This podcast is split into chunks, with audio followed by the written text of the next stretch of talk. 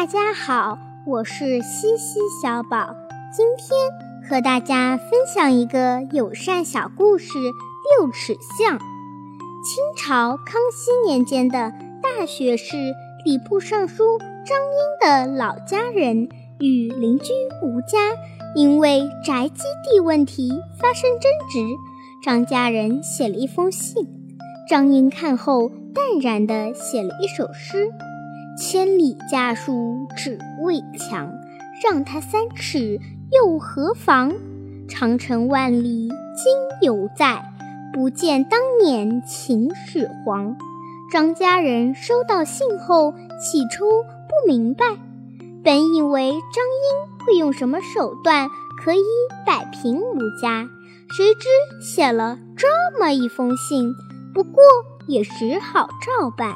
谁知吴家竟被感动了，也让出三尺来，于是两家之间就形成了一个六尺宽的巷子，传为佳话。让他三尺又何妨？这是邻里之间和睦相处的不二法门。的确，邻里之间需要和睦相处，在我们身边处处可见。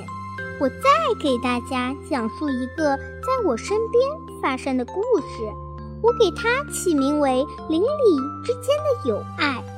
记得在不久前，老太公气冲冲地进家门，跟爷爷奶奶唠叨抱怨：“隔壁的王大妈太霸道了，种菜都种到我们家地上了，我要去找她理论。”爷爷奶奶本来就心疼老太公去地里干活，就说没事就让他种好了，反正我们自己种的够吃就行。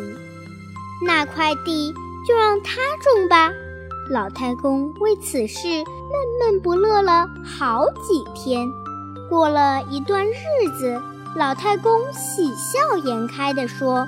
隔壁王大妈今天送来了好多菜，说之前没注意，菜种到我们地上，还说以后我们要吃菜的话，可以到他家地上去摘，都是没打农药的。兴致勃勃地讲完后，还自言自语道：“幸亏没去理论，要不然还不知道会发生什么事情呢。”是啊，邻里之间不就是你敬我一尺，我敬你一丈嘛？俗话说得好，远亲不如近邻，所以我们要用大家的友善来维持邻里之间良好的关系。我的故事讲完了，谢谢大家。